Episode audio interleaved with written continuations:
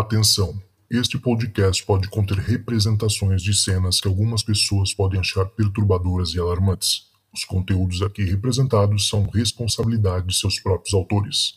Para uma melhor experiência, os fones de ouvido são aconselháveis.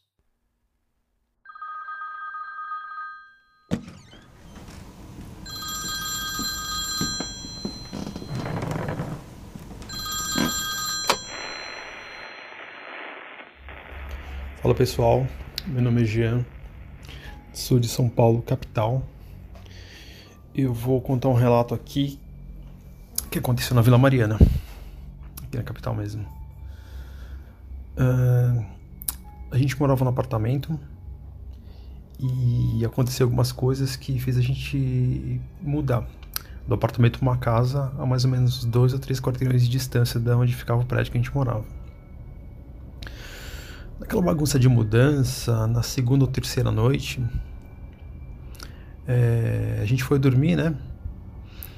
Isso, esse, fato, esse fato aconteceu no ano de 92 ou 1993, não me recordo com exatidão. É, aí a gente foi dormir no quarto que dava da, com de janela para a rua. Era uma casa de três andares e a gente estava na. O primeiro andar era garagem, só garagem. O segundo andar era onde ficava esse quarto. E o terceiro andar, bem em cima do quarto, tinha um terraço. Tinha um terraço do tamanho do quarto, era, era um. Enfim. Aí minha mãe e minha irmã estavam dormindo nesse quarto, a gente estava naquela bagunça de mudança. E eu comecei a assistir Jô Soares 11h30, que na época realmente começava às 11h30, né? Aí tava lá assistindo a entrevista numa boa. Minha mãe e minha irmã estavam dormindo. E me chamou a atenção um barulho na rua. É, algo vinha do lado direito da rua, fazendo barulho, como se estivesse inspirando e expirando.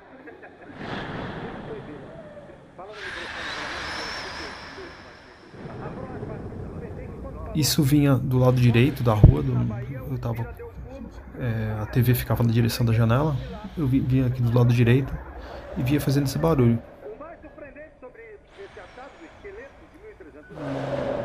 Quando mais chega perto da casa isso, essa, algo chegava, mais alto o barulho também ficava. Eu lembro que eu olhei pro lado e falei, putz, minha mãe tá dormindo, minha irmã tá dormindo, ninguém tá vendo isso, só eu. Eu até pensei em acordar, mas eu falei, ah, fica quieto, vou... eu fiquei com, acho que tão, tanto medo que eu falei, putz, Tomara que isso passe, sei lá, seja nada demais. Mas pro meu maior desespero, aquilo veio fazendo aquele, esse barulho. E quando chegou na porta da minha casa, subi, passou pelo portão, subiu as escadas que davam acesso ao andar que eu tava. E eu, enquanto essa, isso subia, eu ouvia perfeitamente essa, esse barulho. Ele subiu as escadas, ele passou pela porta. Assim que passava pela porta, tinha uma antessala que tinha escadaria que ia para o andar de cima.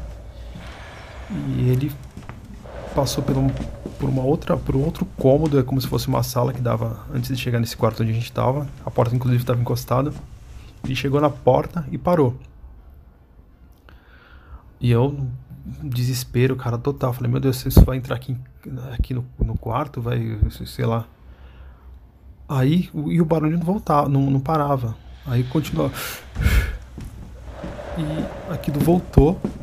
Eu achei que ia pra rua, mas não foi. Ele voltou, subiu as escadas, é, passou pelo quarto, por outro quarto que tinha lá em cima, e depois acessou o terraço, fazendo esse barulho e ficou no terraço, ficava em cima do, do quarto que a gente tava. E de repente parou, meio que em cima de mim. E começou a bater, como se estivesse batendo com a unha. No, no piso, no meu caso no teto, e eu fiquei desesperado e de repente isso começou a bater mais forte, as batidas começaram a ficar mais, mais intensas. E coincidentemente começou a pingar chuva, começou a, começou a chover começou a chover de, aos poucos e aquilo chuva foi aumentando, aumentando, aumentando e de repente caiu uma tempestade bem forte de chuva. Caiu uma chuva bem forte. E esse barulho acabou se, se perdendo no meio da, do barulho, de chuva. Ele ficou inaudível, né? Aquele barulho, aquele barulho de chuva intenso. E eu não ouvi mais o barulho. E eu não me recordo, eu não me recordo se eu se eu dormi direito naquele dia, acho que não, acho que eu devo ter passado um, um medo danado e demorei, devo ter demorado muito para dormir, porque o negócio foi bem, bem tenso, bem traumatizante. E aí eu não sei se isso é algo do além, sei lá, espiritual talvez, ou ufológico, por ter chuva, de repente aquilo ter provocado uma chuva, não sei se aquilo, enfim. O relato é esse. Forte abraço para todo mundo aí.